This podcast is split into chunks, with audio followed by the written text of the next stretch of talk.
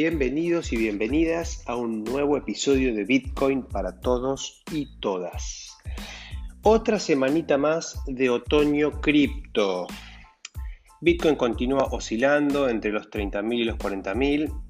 En este momento está alrededor de 33.000 dólares Ethereum por su lado no logró sostenerse y cayó otro 13% y ya está testeando los 2.000 dólares por Ether.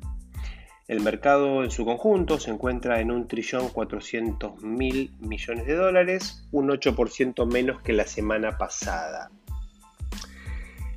Más allá de todo este humor eh, bajista, tal como lo dije en el episodio anterior, sigo creyendo que estamos en una pausa de medio tiempo en este bull market. Sin embargo, reconozco que es necesario un catalizador lo suficientemente fuerte para despertar el mercado. Sin ese catalizador, la siesta puede prolongarse y lógicamente apagarse por algún tiempo la chispa alcista. En el contexto actual, no alcanzan ya las buenas noticias, que no son novedades, y a esto me refiero la mayor adopción institucional, por ejemplo, en Bitcoin, tampoco las compras continuas de MicroStrategy. Ni siquiera el efecto dominó que está generando tras bambalinas la decisión del Salvador de convertir a Bitcoin en legal tender o moneda de curso legal, de lo que hablaremos más adelante en otros episodios. A ver, yo creo que o bien se necesita una novedad realmente rimbombante, como la aprobación del ETF de Bitcoin, eh, o la decisión de Amazon o Apple de aceptar Bitcoin y la incorporación de, una buena cantidad eh, en sus respectivos balances, o alguna otra cosa de ese calibre, o sea, una novedad realmente que sea fuerte o algo concreto que atraiga capital en dimensiones significativas. Y esa es mi apuesta. Una gamificación competitiva de DeFi sobre las nuevas soluciones de capa 2 sobre Ethereum podría ser ese catalizador. Déjenme explicar un poco este razonamiento. El año pasado, DeFi hizo market fit a nivel global con un conjunto de servicios financieros de primera generación que, que sedujeron a muchos inversores y los convencieron de proveer una enorme cantidad de liquidez a múltiples protocolos alojados sobre la red de Ethereum. Todas las métricas de usabilidad crecieron en varios órdenes de magnitud y finalmente la red, como todos sabemos, se saturó y las comisiones para operar en la plataforma se volvieron inaccesibles para la mayoría de nosotros. Repasemos las métricas para entender un poco cuál fue el impacto de ese primer veranito DeFi, que fue el año pasado, ¿no? Al inicio del 2020, para que tengan una idea, el valor total depositado o el Total Value Lock en DeFi era de 670 millones de dólares. O sea, cuando arrancamos el 2020, DeFi tenía 670 millones de dólares depositados en sus contratos. Nada. Cuando terminó la temporada DeFi en octubre, esos, esos 670 millones pasaron a ser 11 mil millones. Casi 13 veces creció el valor total depositado. Esto es octubre 2020. En lo que es usuarios activos, de prácticamente cero usuarios, o bueno, no, no cero, pero muy poquitos usuarios, prácticamente no había usuarios DeFi, al final de la primera temporada DeFi, que fue en octubre de 2020, había casi unos 550.000 direcciones que interactuaban con contratos DeFi. De un número que era menor a 50.000, a 20.000, pasó a 540.000. Sobre un total de un millón de usuarios de Metamask. Es decir, que del millón de usuarios de Metamask, que es la herramienta para interactuar con Ethereum de mayor adopción de todo el planeta, el 50% fue DeFi. Fue tal el boom que tuvo DeFi que hasta se creó el DeFi Index, que representa el índice de capitalización de los tokens de DeFi. Estos tokens de gobernanza que hemos hablado en alguna oportunidad que representan a los stakeholders, de las DAOs, de las Decentralized Autonomous Organizations. Por ejemplo, Uni, Link, Maker, etc. Todo esto sucedió en seis meses y para octubre de 2020 el veranito de DeFi se fue desinflando. La falta de escalabilidad de las blockchains es un problema actual que mata rápidamente cualquiera de sus éxitos comerciales. En este contexto, fue que Binance Smart Chain aprovechó la partida y desarrolló una alternativa mucho más escalable y económica que Ethereum. Básicamente armó un Ethereum paralelo, pero más barato y más rápido, pero también muy centralizado y no escalable a mediano y largo plazo. No obstante, le alcanzó para extender el veranito DeFi por algunos meses más y a principio de este año, 2021, explotó en volumen, atrayendo una enorme atención. Sin embargo, la falta de descentralización eh, no, digamos, la hace una plataforma, desde mi punto de vista, poco segura. Y para mí no sirve más que como patio de juegos del sector DeFi. Lo que no es poco, ¿no? En paralelo con Binance Smart Chain, hubo otras propuestas. Hubo una en particular que fue deployada en Ethereum para dar más escalabilidad a Ethereum. Se trata de Polygon, o Matic, como la, la conocen, que es una sidechain, que al igual que Binance Smart Chain, creó un espacio de transaccionalidad de alta velocidad y bajo costo. Solo que a diferencia de Binance Smart Chain, que es una blockchain totalmente independiente, Polygon está conectada a la red de Ethereum a través de un contrato inteligente que permite hacer aportes y hacer retiros. Esos aportes nos permiten ingresar en esa red y los retiros nos permiten volver a la blockchain de capa 1 de Ethereum. Si bien Binance Smart Chain y Polygon ayudaron a satisfacer esa demanda DeFi insatisfecha por la inaccesibilidad vía comisiones de Ethereum, ambas propuestas no terminan de ser más que parches a una solución en el corto plazo. Las soluciones más escalables y seguras aún restan por venir. Sin embargo, miremos algunas métricas de este veranito extendido DeFi para tener una noción del impacto que esto tuvo. Lo que es el valor total depositado pasó de los 11 mil millones de dólares alcanzados en octubre del año pasado a 88 mil millones de dólares en mayo de este año, antes de la caída del mercado. Es decir, 9x. Casi se multiplicó por 10 el valor total depositado. Por otro lado, los activos, los, usuarios activos de DeFi para abril del 2021 alcanzaron los 2 millones de usuarios contra los 540 mil que fue, que, existían en octubre. Es decir, se multiplicaron por 4 sobre un total de 5 millones de usuarios activos en Metamask. O sea que Metamask incluso multiplicó por 5. De un millón de usuarios en octubre pasó a 5 millones de usuarios. Y el índice, que fue creado más o menos por septiembre del año pasado, cuando estaba terminando el, otro, el, primer veranito DeFi, eh, que estaba en unos, 900, unos 90 puntos, llegó a alcanzar en mayo 600 puntos. O sea, 6X crecieron eh, desde el pico anterior al nuevo pico los, em, eh, los proyectos, perdón, los tokens de gobernanza DeFi. Como podrán apreciar, la mera extensión del veranito DeFi basada en estas soluciones, entre comillas, poco seguras, o al menos poco seguras en términos relativos, generó estas increíbles métricas. Entonces, ¿qué es lo que creo yo?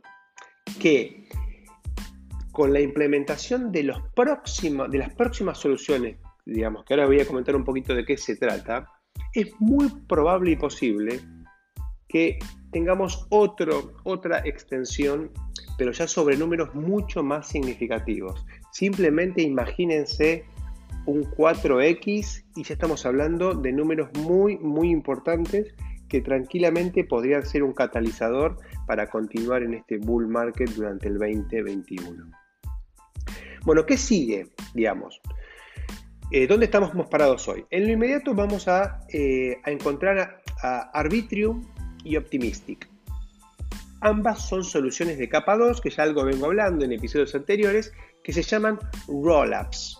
Rollups, que a diferencia de Polygon y Binance Smart Chain, son mucho más seguros y tienen una integración con Ethereum más fuerte y granular. Cuando me refiero a granular es que hay un vínculo casi transacción a transacción. Puede que estas soluciones no igualen en costo transaccional, que es prácticamente cero en Polygon y, también en Binance Smart Chain, pero el pequeño costo a pagar nos recompensa con un altísimo nivel de seguridad, algo indispensable desde mi punto de vista en un entorno descentralizado. Yo, por ejemplo, no me siento cómodo poniendo fuertes inversiones ni en Binance Smart Chain ni en Polygon. Me encantan los proyectos, uso sus protocolos, me encanta, pero para mí son patios de juego. No me deja tranquilo ninguna de las dos soluciones. Y voy a tratar de explicar por qué en este episodio. Em, y es importante para comprender la importancia de estos upgrades sobre Ethereum. Necesitamos tener un poquito más de conocimiento de los problemas de escalabilidad que hay en las blockchain y de cuáles son las características de estas posibles soluciones, ¿no? Porque Binance Smart Chain y Polygon no dejan de ser soluciones a la escalabilidad. Ahora bien, vamos a, intentar entender un poquito más acerca de eh, los pros y contras de estas soluciones para que eh, tengamos un, poco más eh, de conocimiento acerca de la infraestructura tecnológica de estos entornos donde terminamos dejando nuestro dinero alojado. Y así como es importante reconocer la diferencia entre una billetera con custodia versus una billetera sin custodia, que a esta altura del partido entiendo que todos los que me están escuchando saben de qué estoy hablando, si no vayan a escuchar el episodio correspondiente, es importante entender, claramente a otro nivel de entendimiento, las propiedades de seguridad de los entornos donde se basan los contratos inteligentes que utilizamos y confiamos. Y las soluciones de capa 2 no son todas iguales, digamos. Y tenemos que entender que el contrato inteligente más seguro es tan seguro como el entorno, como la, seguridad del entorno en el que se ejecuta. Bueno, vamos a tratar de repasar un poquito cuál es la situación en términos de escalabilidad. Básicamente hay dos estrategias para escalar una blockchain. La más obvia es tomar decisiones de diseño sobre la propia cadena de blockchain de capa 1 para que disponga mayor capacidad transaccional. Esto significa aumentar la capacidad transaccional de la blockchain. Esto, por ejemplo, esta decisión de diseño fue lo que llevó en su momento a Bitcoin y a Bitcoin Cash a generar este fork, porque Bitcoin Cash es mucho más eh, escalable a nivel transaccional que Bitcoin, pero también tuvo un costo que es que perdió seguridad y tiene riesgos de perder eh, y creo que perdió incluso descentralización. El principal desafío de esta corriente, eh, de ampliar la capacidad de la capa 1, es que las cadenas de bloques con bloques más grandes, lógicamente, si yo quiero aumentar la capacidad, tengo que incrementar el tamaño de los bloques para contener mayor cantidad de transacciones, hace que estos bloques sean intrínsecamente más difíciles de verificar y refuerzan las fuerzas hacia una mayor centralización, porque en general, a mayor bloque, mayor requerimiento de hardware para poder verificar la blockchain. La idea es que las blockchains sean eh, lo más descentralizadas posibles y uno de los valores básicos es que cualquier ser humano con una computadora normal pueda verificar las transacciones, eh, es decir, comportarse como un nodo validador de eh, la blockchain de la que estemos hablando. Hoy tanto Bitcoin como Ethereum uno puede correr nodos en computadoras normales, por decirlo de alguna manera. Ahora, eh, en otras soluciones donde los bloques son más grandes, eso se hace más complejo. De todas maneras, para mitigar estos riesgos, se puede mejorar la, la, eficiencia del software del cliente, como para que tenga más capacidad de procesamiento, y también hay técnicas de partición horizontal de datos que se llaman sharding, que posibilitan que el trabajo de construcción y verificación de la blockchain se divida en múltiples nodos. Esto es un poco hacia donde va el roadmap de Ethereum 2.0, ¿no? en lo que es sharding. Que lo explica, que algo hemos hablado en otros episodios, es bastante complejo y quizás más adelante podamos explicarlo. Pero bueno, estas son las estrategias de capa 1. Por ejemplo, Binance Smart Chain lo que hizo fue incrementar el tamaño del bloque, hacerlo mucho más grande que Ethereum. Y de esa manera eh, aumentar su capacidad transaccional y bajar los costos. Y, pero para hacer eso eh, eh, tuvo que inmediatamente desde su creación concebirse como una red centralizada. O sea que realmente Binance Smart Chain no es una blockchain, desde mi punto de vista, desde mi humilde punto de vista, porque no está descentralizada. Ahora bien, alternativamente a esta estrategia de aumentar la capacidad de la capa 1, lo que se puede hacer es cambiar la forma en la que se usa la cadena de bloques. En lugar de alocar toda la actividad en la cadena de bloques de capa 1, los usuarios pueden realizar la mayor parte de la actividad fuera del protocolo, eh, digamos, fuera de la capa 1, en una capa 2. Y esa capa 2 se conecta, digamos, esa capa 2 está anclada a la capa 1, en general, yo diría en general y en todos los casos, a través de un contrato inteligente que está en la capa 1 y que se conecta con la capa 2, que básicamente lo que permite es procesar depósitos y retiros y verificar las pruebas de que todo lo que sucede en la capa 2 sigue las reglas de la capa 1. Esta es la base de las soluciones de, el, de, Layer 2 o de, capa 2. Todas las soluciones de capa 2 tienen un contrato inteligente en la capa 1 que, los, que, que conecta esa capa 1 con la capa 2 y permite los depósitos de fondos que están en la capa 1 para que ingresen a la capa 2 y permite la salida de, fondos que están en la capa 2 y quieren volver a la capa 1. Digamos. Ahora, eh, lo primero que tenemos que dejar claro es que estas dos alternativas no son mutuamente excluyentes. O sea, yo puedo mejorar, obviamente, la capacidad de procesamiento de la capa 1 y de, igual manera generar capas, de, eh, capas 2 que aumenten aún más esa eh, transaccionalidad. Ese es el camino hacia donde está yendo Ethereum. Por un lado, Ethereum capa 1, en lo que es el proyecto Ethereum 2.0, está incrementando su propia capacidad transaccional, pero por otro lado, eh, hay muchos proyectos que, se, que pretenden generar capas 2 que se conecten a Ethereum. Dos de ellos, que son súper importantes y los que van a disparar este nuevo veranito, probablemente, ¿no? Eh, de DeFi son Arbitrium y Optimistic, que son dos soluciones eh, de capa 2 llamadas Rollups, que ahora vamos a ver bien de qué se trata. Bueno, eh, las soluciones de, capa 2, digamos, hay, hay, varias, hay varios tipos que tienen diferentes enfoques de integración. Por un lado tenemos las más tradicionales e históricas, que son conocidas como State Channels, eh, que también algunos los, lo traducen como canales de pago, digamos, como pasarelas de pago off-chain, que no es una buena forma de llamarlo, pero bueno, eh, se podría plantear así. Hay otras que se llaman sidechains, que son como cadenas paralelas, el caso de Polygon es una de ellas, y tenemos las que se conocen como los rollups, que son las más seguras. Las más seguras y las más y las que permiten una mayor cantidad de casos de uso. Básicamente se pueden aplicar para, lo que sea. Las otras tienen algunas limitaciones. Los state channels, que son, digamos, las primeras soluciones de capa 2 que se fueron implementando, eh, básicamente, digamos, lo que permiten es intercambiar valor eh, entre dos partes. Eh, es como crear un canal de pago entre dos partes. Esos pagos se podrían hacer en la capa 1, pero eh, en la capa 1 pagan el, gas o, el fee de la capa 1, que en general es muy caro. Entonces se puede armar una capa 2 que lleve por fuera de la capa 1 ese canal de pagos. Entonces los pagos se producen en una capa 2. Lo más conocido que hay es la Lightning Network de Bitcoin, que es una, justamente, es una solución de capa 2 de Bitcoin que permite realizar pagos instantáneos entre partes, sin comisiones prácticamente y de manera segura. O sea, estas state channels heredan de la capa 1 la seguridad. Eso es lo que tienen bueno, que la seguridad del state channel está garantizada por la capa 1. Ahora, ¿cómo funciona esto?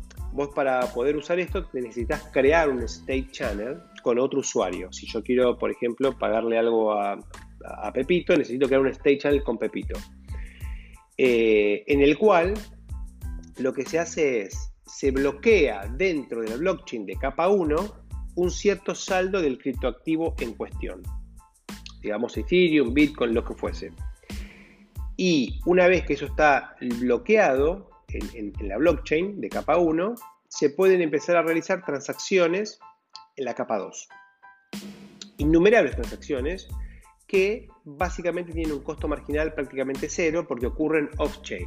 Estas transacciones son básicamente iguales que las que se podrían haber hecho en la blockchain, pero se hacen off-chain. Eh, en algún momento, alguno de los participantes de este, de este canal de pagos podría eh, presentarse en la blockchain de capa 1 y solicitar el cierre del canal, digamos. Para lo cual lo que presenta como, como, como, como herramienta, presenta el saldo actual, el último saldo disponible del intercambio de valores y ese saldo disponible se libera después en la blockchain de capa 1.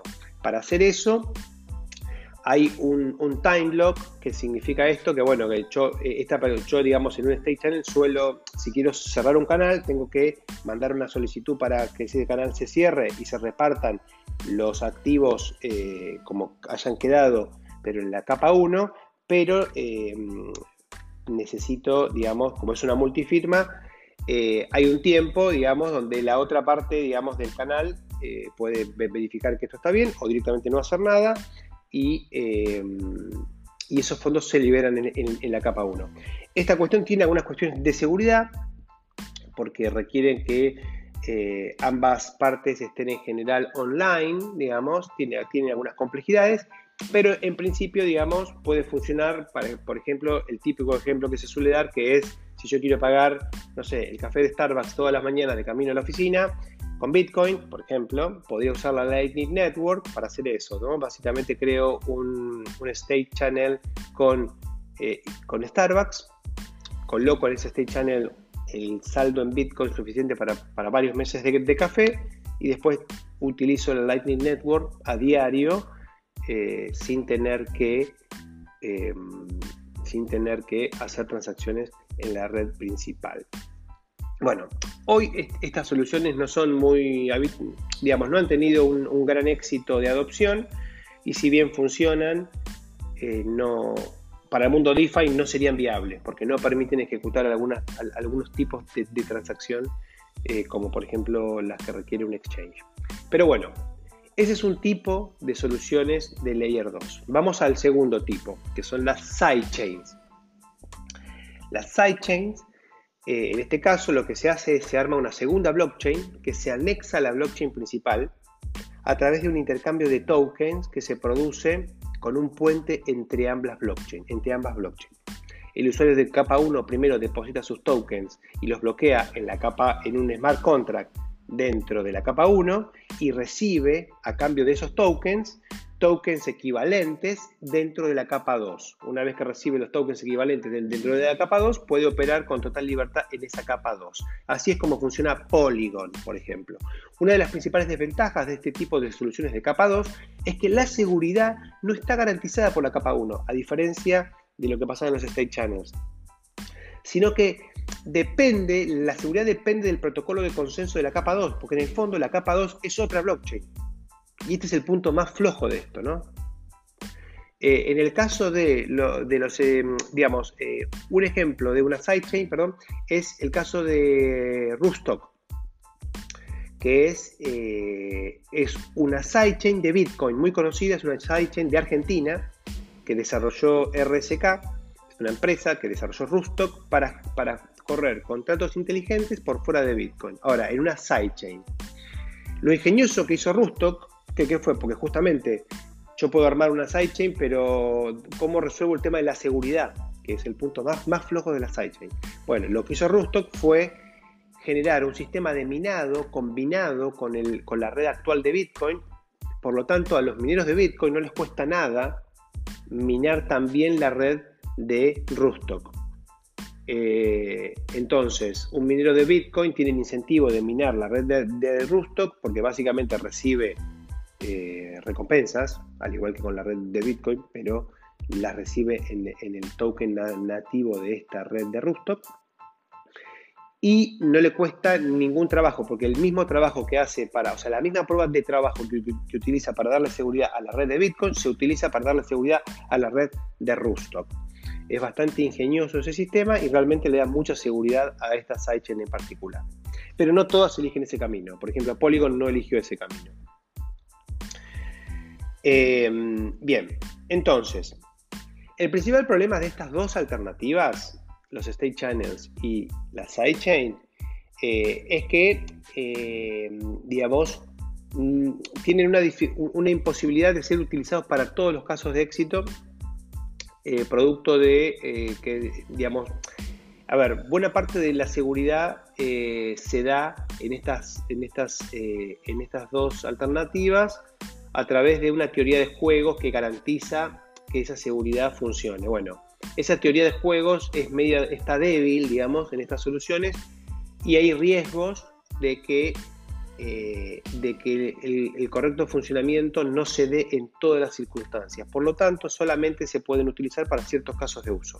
Eso es particularmente para lo que son state channels, pero también eh, hay impactos en lo que tiene que ver con la sidechain, porque, digamos, básicamente eh, esta teoría desde juego se aplica fundamentalmente al protocolo de consenso que depende de, la capa 2, digamos, que, bueno, que no deja de ser un factor de riesgo más. Ahora bien, Vamos al tercer escenario, que son los rollups. Los rollups son esquemas híbridos de capa 2. Eh, los rollups lo que hacen es mueven la computación y también parte del almacenamiento fuera de la capa 1, pero mantienen algunos datos por transacción, y esto es lo importante, en la blockchain de capa 1. O sea que no terminan de, o sea, justamente no, no, no se escinden totalmente, están totalmente integradas digamos. Entonces, eh, obviamente, al, estar mucho más integradas con la blockchain de capa 1, la primera ventaja es que heredan la seguridad de la capa 1. Entonces, un rollup es mucho más seguro que las otras alternativas, porque realmente delega a la capa 1 el problema de la seguridad.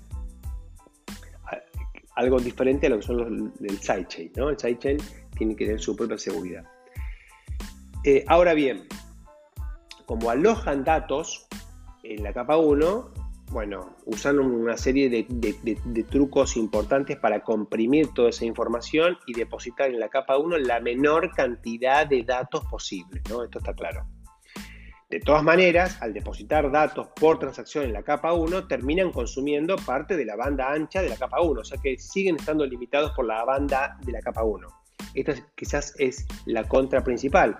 Una sidechain digamos, corre totalmente en paralelo y no ocupa básicamente, eh, no ocupa recursos de la capa 1. Ahora, un rollup sí ocupa recursos de la capa 1, pero lo hace de una manera muy favorable, muy eficiente. Para que tengan una idea, eh, digamos, eh, una transacción de, de un token de ERC20 en Ethereum cuesta unos 45.000 unidades de gas, mientras que la misma transacción ERC20 utilizando un rollup consume 300 unidades de gas. O sea, es mucho más eficiente. Y la seguridad principal se basa justamente en que los datos de las transacciones están en la blockchain. Eso le da mucha seguridad. Ahora, una pregunta que uno se podría hacer es, bueno, ¿cómo nos aseguramos que los datos, que los poquitos datos que se insertan en la blockchain son los correctos? Dado que todo el proceso de cálculo que genera esos datos se hace fuera de la, de la, de la blockchain de capa 1. Acá hay dos alternativas que derivan en dos tipos de soluciones. Una de las alternativas asume que los datos publicados en la blockchain son correctos. Estos son los optimistic rollups.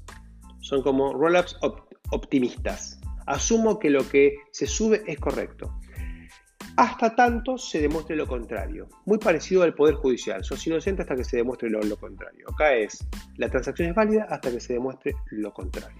Esta es una alternativa. Y hay otra alternativa que es el CK Rollup o el ZK, que es Zero Knowledge Rollups, que incorpora dentro de la capa 1 una prueba de validez. Digamos, de que todo lo que está ahí, eh, eh, o sea, demuestra la, inocencia, digamos en la misma subida de datos. Ventajas y desventajas, bueno, los CK Rollups, eh, que tiene que incluir la capa de la prueba, perdón, la carga de la prueba, obviamente que consumen más unidades de gas, porque esa prueba consume gas. Mientras que en Optimistic solamente se sube, se consume ese gas a través de una prueba de fraude cada vez que se presente un fraude, o sea que es menos frecuente. Por ese lado, Optimistic es más eficiente. Pero la contra de Optimistic es que si yo quiero eh, retirar fondos del rollup y llevarlos de vuelta a la, capa 1, tengo que esperar unos 7 días, justamente para dar tiempo a que se presenten las pruebas de fraude, digamos. Entonces, la desventaja es que para salir del rollup tengo que esperar. En el CK rollup la salida es inmediata, no hay tiempo de espera prácticamente. Después hay otros pros y cons un poquito más técnicos.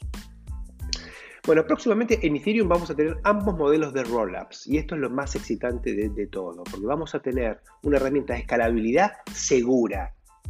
Digamos, no, sé cómo eh, darle más eh, stress, digamos, a, esa afirmación. Vamos a tener realmente la posibilidad de jugar con DeFi de manera segura, no con los riesgos que tenemos hoy en Polygon o en Bitcoin Smart Chain.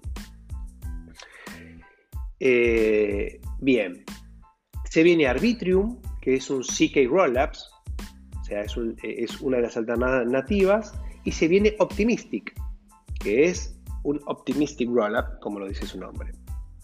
Bueno, una de las preguntas que podríamos tener es, bueno, ¿qué expectativa podemos tener en cuanto a la escalabilidad en lo inmediato? O sea, una vez que se pongan en funcionamiento estos rollups. Eh, para lo cual, recordemos que el recurso más escaso en Ethereum son las unidades de gas por bloque, que representan la capacidad transaccional de la plataforma, dado que cada transacción consume poder de cómputo medido en unidades de gas. Los rollups reducen sustancialmente el consumo de gas por transacción. Pero ¿cuál es el ahorro efectivo? Hagamos algunos cálculos básicos como para tener una idea. Actualmente Ethereum tiene un límite de gas por bloque de 15 millones de unidades de gas. Ese es el máximo de gas que puede incluir un bloque. Para que tengamos una idea, la transacción más simple de todas en Ethereum, que es enviar Ether de una dirección a otra, cuesta 21.000 unidades de gas. Por lo tanto, actualmente la, plataforma de Ethereum tiene la capacidad de llevar adelante unas 714 transacciones por bloque, de las más simples. Si hablamos de más complejas, como, una transacción de, Uniswap, ah, eh, solamente se pueden generar hasta 150 por bloque. O sea, no se puede hacer más de 150 intercambios de tokens por bloque. O sea, nada, básicamente. Ese es el límite que tenemos hoy y esto fue lo que mató el primer verano de DeFi, ¿no? que rápidamente colapsó. Ahora bien, con un, por ejemplo, CK Rollup, para dar como ejemplo, podríamos incluir de transacciones de Ethereum, de envío de Ethereum, en vez de 714, unas 75.000. O sea, 100 veces más. Y operaciones de Uniswap, unas 60.000. O sea, casi 400 veces más. Entonces, la escalabilidad es muy importante. Obviamente que estos números que acabo de, tirar son como los optimistas. Podemos hablar de una ganancia eh, un poco más acotada, que promedie el 100x, digamos, es decir, que la red de Ethereum pueda multiplicar por 100 su volumen transaccional eso sería algo razonable en el, relativo corto plazo. No en lo inmediato, inmediato, pero sí con las poquitas semanas de rodaje de estos rollups. Entonces, realmente eh, es enorme el impacto que esto puede, generar sobre Ethereum. ¿Qué significa todo esto para, para DeFi? Que bueno, incrementar el ancho de banda sobre Ethereum eh, es muy bullish, dado que se trata de una escalabilidad segura, y con reducciones de costos transaccionales entre un 90 y un 95%. O sea que si a mí me sale 20 dólares hacer una transacción, eh, en, eh, digamos, cuando está muy cara eh, Ethereum, acá me va a salir, cuando esté muy caro el gas, me va a salir 2 dólares. Y cuando esté barato el gas, me va a salir 20 centavos de dólar.